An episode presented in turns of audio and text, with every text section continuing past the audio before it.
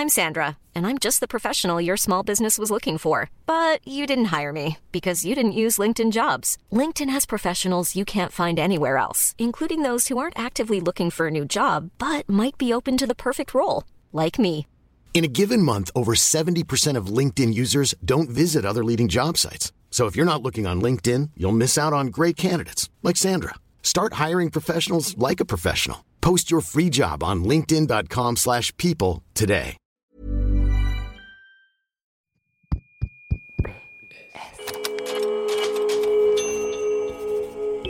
Postscriptum. Le podcast qui ouvre un nouveau dialogue.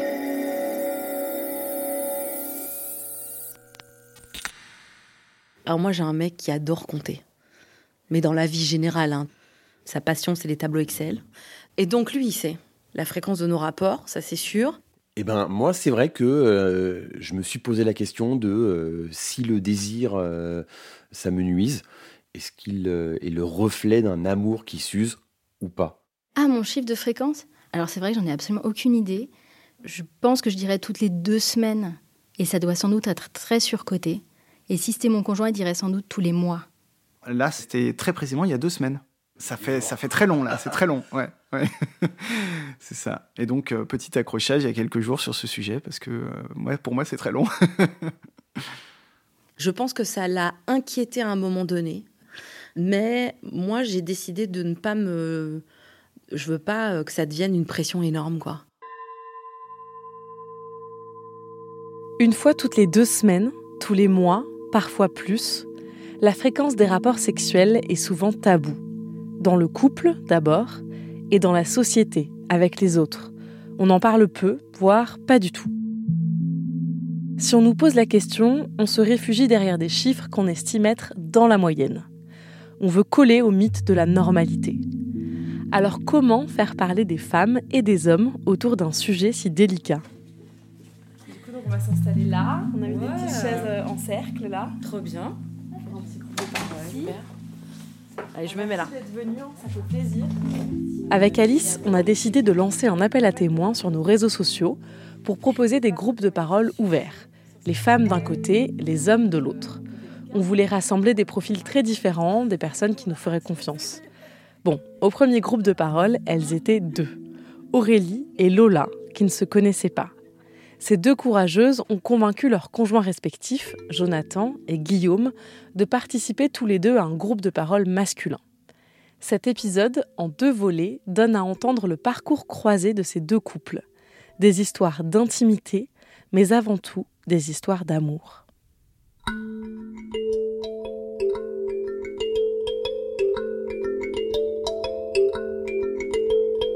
Lettre sonore numéro 60. À toi qui partage mon lit. Lettre sonore numéro 60. À toi qui partage mon lit. Chapitre 1. Pas ce soir. Pas ce soir?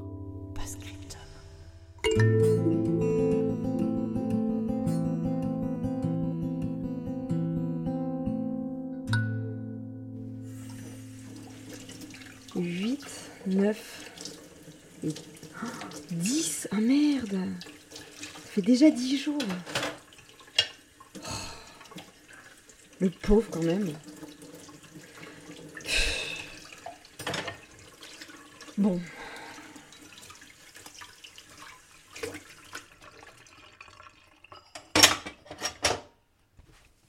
Elle fait jamais le premier pas, c'est dingue.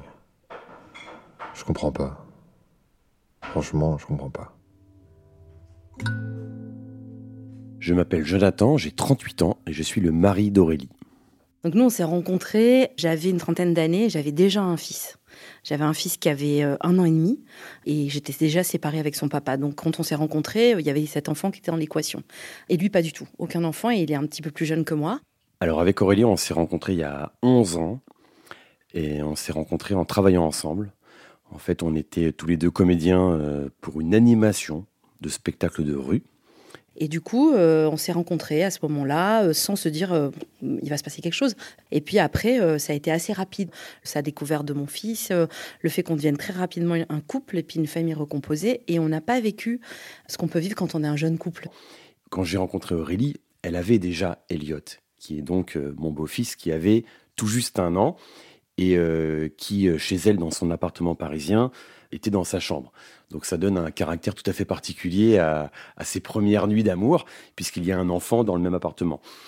Voilà, en tout cas en termes de fréquence, je pense qu'on avait, oui, des, des, relations sexuelles plusieurs fois par semaine, à chaque fois qu'on se voyait, puisqu'on n'a pas habité ensemble tout de suite. Donc c'est vrai que pendant les deux premières années, nous ne vivions pas ensemble.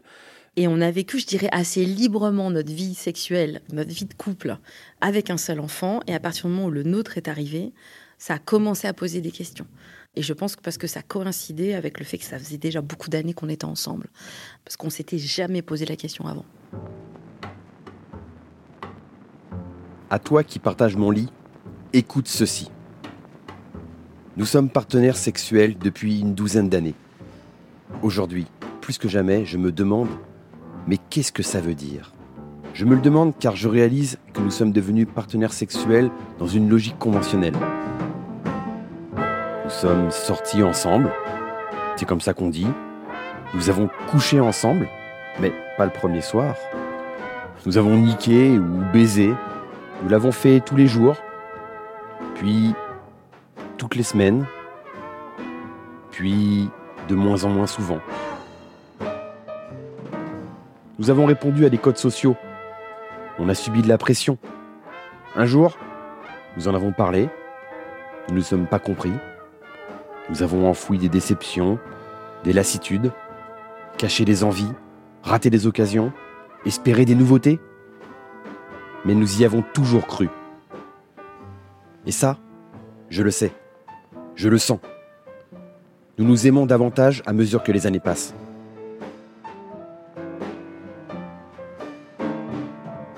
On a quand même vachement moins de fantasmes au milieu des slips sales et des chaussettes et des cris d'enfants.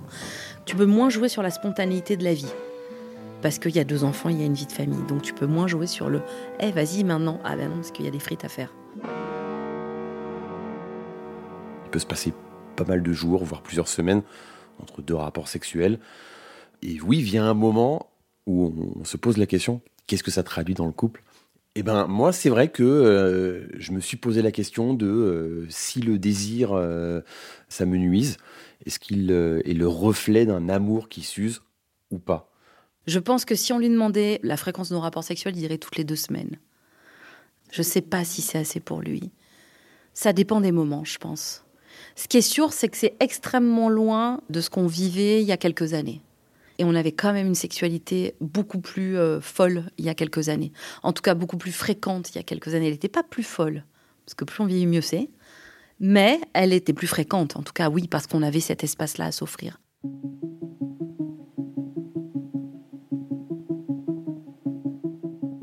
Cher toi, cher partenaire sexuel, partenaire parental, cher amoureux, mari, ami, amant, explorateur de nos sexualités. Toi, avec qui je couche depuis plus de dix ans et avec qui j'ai deux enfants. Nous n'en sommes plus au début de notre rencontre, quand nous avions que nos désirs à satisfaire et à explorer, dans la joyeuse excitation des premières fois. On connaît nos corps par cœur, on connaît nos fantasmes, nos positions préférées, on a en mémoire le goût de nos bouches, le toucher de nos sexes. Rien n'est nouveau, et pourtant c'est là que le plus passionnant et aussi le plus difficile se niche. Si on arrive à saisir à temps que l'injonction de la fréquence des rapports sexuels et les mauvaises blagues comme le, sexe et le ciment du couple euh, ne sont qu'un système oppressif, si on arrive à déconstruire tout ça, tout ce bordel, alors on accède à un monde inconnu, un monde réjouissant, parce qu'on l'invente à deux. On accepte qu'après avoir trié les chaussettes et les slips sales de notre famille, après avoir sorti la poubelle, couché nos enfants, on n'a pas vraiment la capacité d'enfiler un string, ni de se saisir immédiatement de son sextoy. Ça enlève en rien notre capacité à désirer ou à nous désirer, à nous fantasmer, ni à se satisfaire euh, bah, juste de caresses, ou alors même d'une tisane et d'une couverture devant la télé. Ça nous met aucune pression sur la prochaine fois, sa date, son heure, son déroulé.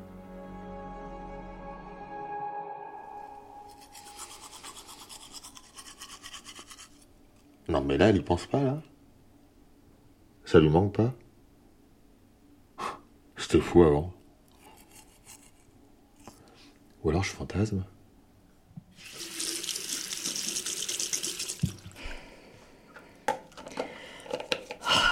tellement la flemme. Bon, attends. Là, il est 22h30, donc mettons, on éteint à 23h15, 23h30, max. Max, max, max, ça fait 6h30 de dodo. Bon. Bon, ça va. Ça va. C'est sûr qu'avec deux enfants, et notamment un qui est plus jeune, oui, il y a une fatigue qui est évidente. Donc moi, j'ai refusé de compter, grosso modo. Mais c'est vrai que c'est arrivé à un moment vraiment bascule de notre vie, de notre vie à deux et de notre vie avec deux enfants. Donc on n'a finalement pas beaucoup de soirées ou pas beaucoup, enfin, ou pas beaucoup de temps dans la journée. Et donc c'est plus de retrouver ce temps-là, quoi, du temps pour nous, qui va coïncider des fois pas forcément à, à une relation ou à un rapport sexuel entre nous, mais à se retrouver, à recréer du lien différemment que celui de la famille. Et je pense que quand même, c'est, enfin nous en tout cas, c'est un peu le nerf de notre guerre. On a été un peu pris dans, dans la machine, quoi. Je crois qu'il y a quand même vraiment de ça. En tout cas, dans, dans notre histoire, il y a de ça. Je, je vous, je vous écoutais, c'est vrai que moi, j'ai pas exactement la même expérience. Ça fait très longtemps que je suis avec mon conjoint, ça va faire 20 ans. Et c'est vrai que moi, j'aurais tendance à dire qu'effectivement, c'était assez nul au début. Et c'est vraiment plutôt bien maintenant, même si c'est très peu.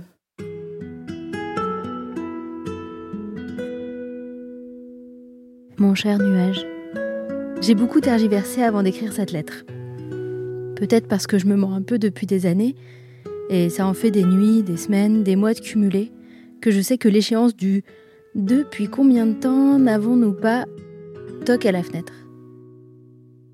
Avant, j'écoutais cette petite voix qui calculait, qui disait Bon, bon, si cette semaine il n'y a qu'une fois, peut-être que la semaine prochaine pourrait être rattrapée. Bon, si on ne le fait pas pendant un mois, c'est grave, non?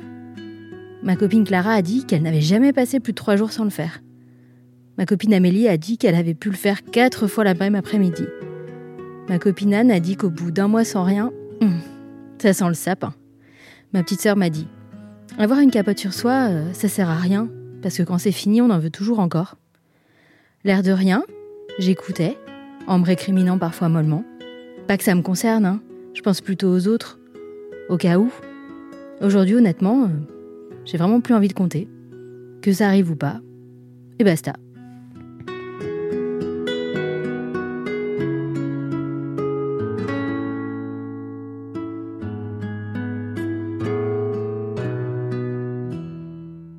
Moi, le sexe, j'aime beaucoup la fin, et j'aime pas du tout ni le début ni le milieu, je trouve ça très ennuyeux. J'aime l'orgasme, et ce qui se passe avant, c'est long et c'est fatigant. Donc voilà, comme je suis partisane du moindre effort, je trouve la masturbation extrêmement intéressante. Je serais ravie que tout ça soit coupé. je suis en train de rougir, n'est-ce pas? Euh, Là, pour parler vraiment très sérieusement, les débuts de ma vie sexuelle, ça a été avec mon conjoint actuel. Ça a été mon seul partenaire euh, sexuel depuis mon adolescence. Et euh, c'était assez tragique, puisque moi, je souffrais de vaginisme. C'est pas une maladie, mais c'est tout simplement une sorte de mécanisme qui fait que le vagin se ferme quand il y a des rapports sexuels. Et donc, en fait, il n'y a rien qui peut passer. Donc, euh, ça devient. euh, c'est comme un os. C'est un mécanisme psychologique qui devient physiologique. Souvent, on l'explique parce qu'une personne a eu, par exemple, euh, des violences sexuelles dans son enfance. Et alors, moi, j'ai cherché. Et j'ai pas trouvé. Donc, ça peut être d'autres. il peut y avoir plein de raisons. Et moi, évidemment, la première gynéco sur laquelle j'étais tombée m'a dit Ah ben zut, hein. ben pas de chance, hein. Hein, trois petits points. Bah, c'est un- non, mais vraiment, enfin, je sais pas quoi. Oui, c'est, euh, Parce que tu étais jeune, j'imagine, quand elle t'a dit ça. Oui. Bien sûr, moi j'avais 16 ans. En fait, elle m'a surtout envoyé faire une échographie endovaginale. Donc, c'est- Oui, C'est oui, quelle Eh ben mauvaise idée. quelle mauvaise Il y a pas de idée. place. Eh ben oui, alors, alors, très très mauvaise idée. Bon, bref. En fait, ça se soigne très bien et très facilement. Mais ça, je l'ai appris 15 ans plus tard.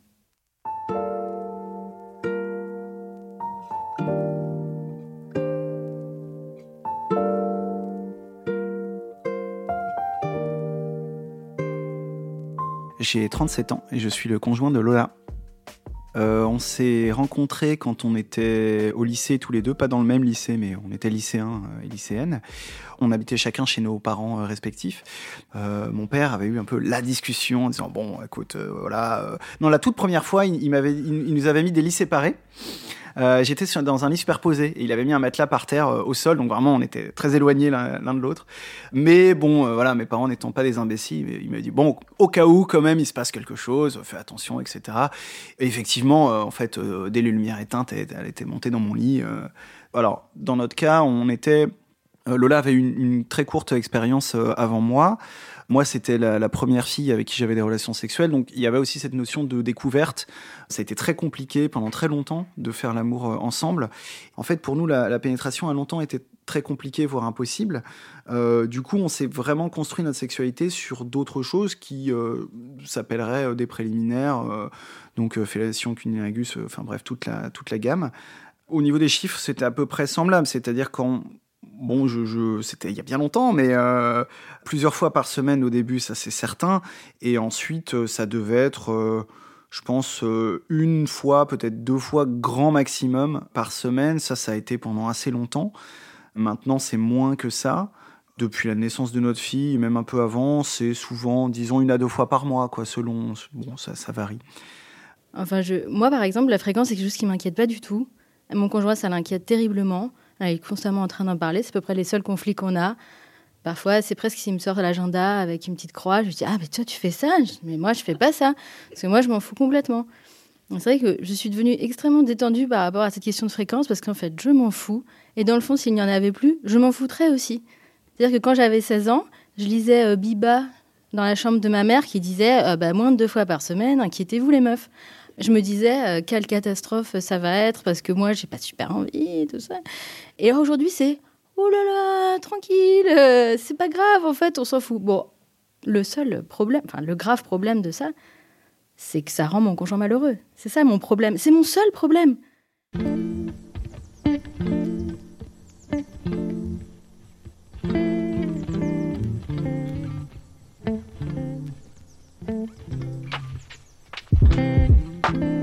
Chers fesses aimés, hier soir encore, je vous observais à la dérobée, pendant que votre propriétaire se déshabillait avec la ferme envie de vous embrasser, vous pétrir, et plus encore. Cela fait plus de 18 ans que je vous adore et ce n'est, je crois, pas près de cesser. Nous en avons vécu des choses érotiques, et je garde le souvenir de bien d'entre elles. Comme on garde en mémoire un voyage mémorable, ici dans une ruelle, un ascenseur, un lit, un canapé, et j'en passe. Et lorsque je dois subvenir à mes propres envies charnelles, je vous convoque parfois. Je suis un peu triste de ne plus pouvoir vous tripoter lubriquement autant qu'avant, mais fais la part des choses. Je préfère un débat joyeux, apaisé et consenti à toute autre chose. Du sais-je prendre mon mal en patience pour cela.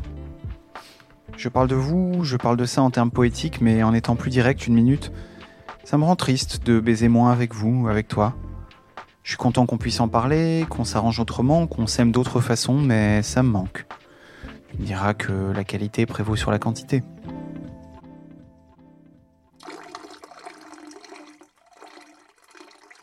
Oh non En plus, j'ai cette vieille culotte moche. Bon, bah tant pis. Si j'avais mes règles, au moins ça ferait une bonne excuse.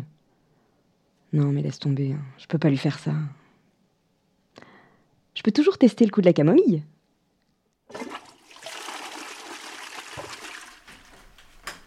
Je te fais une tisane? Une nuit tranquille? Non merci. Et merde. Moi, je sais en tout cas que j'ai un, désir euh, sexuel en général beaucoup plus fort que Lola, qui elle euh, elle, aime beaucoup avoir des relations sexuelles avec moi, mais euh, si on n'en a pas pendant deux, trois mois, euh, ce que cela dit très rarement arrivé, je pense que ça lui irait euh, tout à fait. Alors que moi, ça me rendrait vraiment triste, quoi. Assez fréquemment, enfin quand j'ai du désir qui s'installe et qui n'est pas satisfait, ben il va rester en fait. Il va, il pas forcément toute la journée, mais en tout cas, je vais avoir envie de le satisfaire, donc je vais lui redemander le matin, le soir, etc. Et en fait, comme c'est des demandes directes, bah en fait c'est super lourd quoi parce que euh, tous les matins, tous les soirs, j'exagère mais parfois il y a un peu ça, c'est presque plus fort que moi parfois quoi. Euh, il y a le côté en fait je sais qu'il faut pas que je fasse ça, euh, faut pas que je lui tourne autour avec des regards brillants parce que ça va pas marcher, mais je peux pas m'en empêcher quoi. C'est effectivement il y a ce côté de d'addiction qui, qui me dépasse. Et donc en fait, il y a aussi le fait que ces, ces refus s'accumulent Et moi, parfois dans la tête, je me dis, mais en fait, euh, pourquoi? Parce qu'on a le temps. euh, là, j'ai, je sais que quand on sera dedans, ça va te plaire. Que euh, là, moi, j'ai envie. Enfin, voilà. Donc, c'est, pas même, même avec le dialogue, c'est pas forcément évident.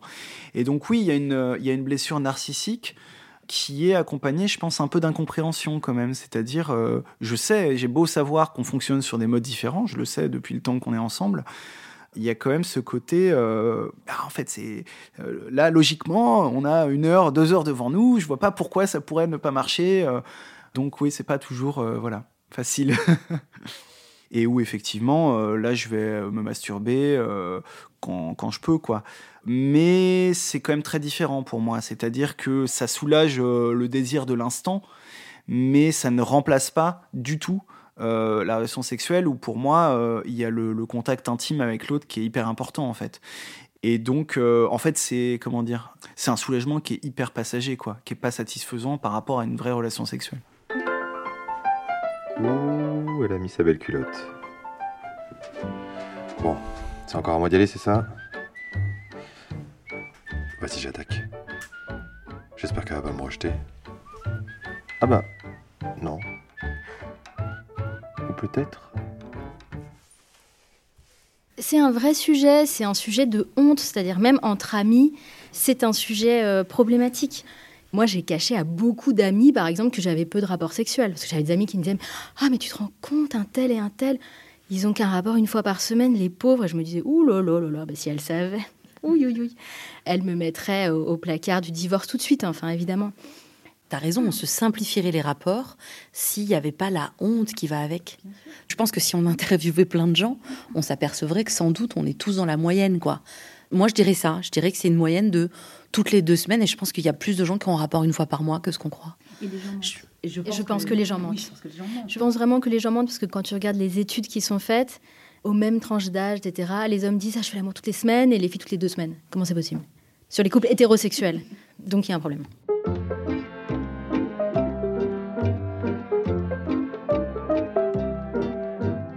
Bah, bah, je pense que tu commences par mentir jusqu'à ce que tu découvres que l'autre te ment aussi. Et là, tu te dis Ah ouais, non, mais en fait, non, mais t'es comme moi et en fait, on, on en chie bien, quoi. Moi, dans mon cercle d'amis, c'est quelque chose qu'on n'aborde jamais, ou pour ainsi dire jamais. Alors même que euh, j'ai des discussions beaucoup plus intimes avec mes amis aujourd'hui, euh, des amis que je connais depuis très longtemps, euh, bah maintenant on se parle effectivement de nos peines de cœur, de choses très intimes, de nos problèmes de parentalité pour les amis qui ont des enfants. Et le sexe n'est quasiment jamais abordé. Moi je trouve ça un peu dommage effectivement parce que euh, bah, du coup je, manque de d'interlocuteurs. En fait la personne avec qui j'en parle le plus, voire euh, 99% du temps, c'est Lola quoi la seule fois où j'ai essayé avec deux amis euh, qui sont pères eux aussi depuis à peu près le même temps, etc. Donc on a créé un groupe WhatsApp pour en discuter et puis euh, j'ai posté trois messages. Quelqu'un, un des amis en a posté un et puis il n'y a jamais plus de réponse. Donc je me suis dit bon ben ok en fait ils ont ils pas envie, ça les gêne, je sais pas et, et on n'en a jamais parlé euh, en face à face quoi. Et en fait, on a pu parler de nos problèmes, de ah là là, ma fille en ce moment, elle dort pas, je suis fatigué, je suis énervé, etc. C'est horrible. Par contre, de dire et en plus du coup on fait moins de sexe, euh, ça, ça, c'est la partie du dialogue qui n'a pas pu être entamée quoi.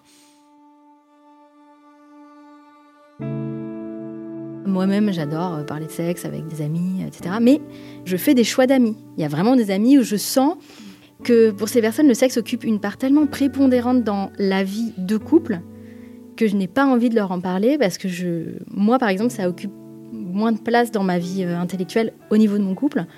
Et donc, j'ai pas envie qu'on me regarde avec les yeux du désespoir. euh. Je trouve que ce qui est compliqué, c'est que ça soit le thermostat du couple. Oui, voilà. Tu vois, ça, je trouve ça dingue. C'est le thermostat du couple, c'est-à-dire qu'à partir du moment où euh, il y a moins de rapports, c'est que ça va vraiment pas bien. Et je pense clairement que cette croyance est une croyance euh, populaire. Je pense que c'est même une, la- je sais pas, c'est la légende urbaine du sexe, quoi. C'est, vraiment. Alors, aujourd'hui, je crois plus du tout que ce soit ni un besoin ni nécessaire. Pour moi, c'est comme un chocolat. C'est bon. S'il y en a 15, c'est meilleur. La frustration, elle est là. Elle sera passée dans, dans quelques minutes et on, et on retentera demain.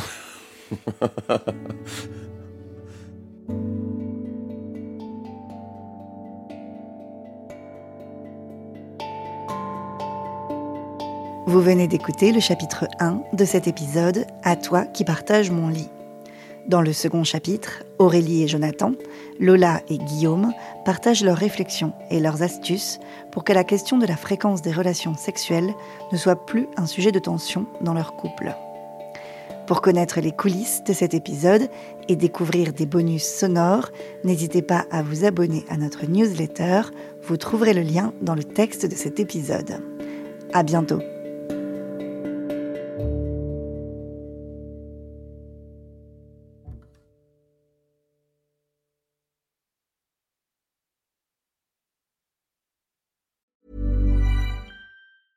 Hey, it's Paige DeSorbo from Giggly Squad. High quality fashion without the price tag. Say hello to Quince.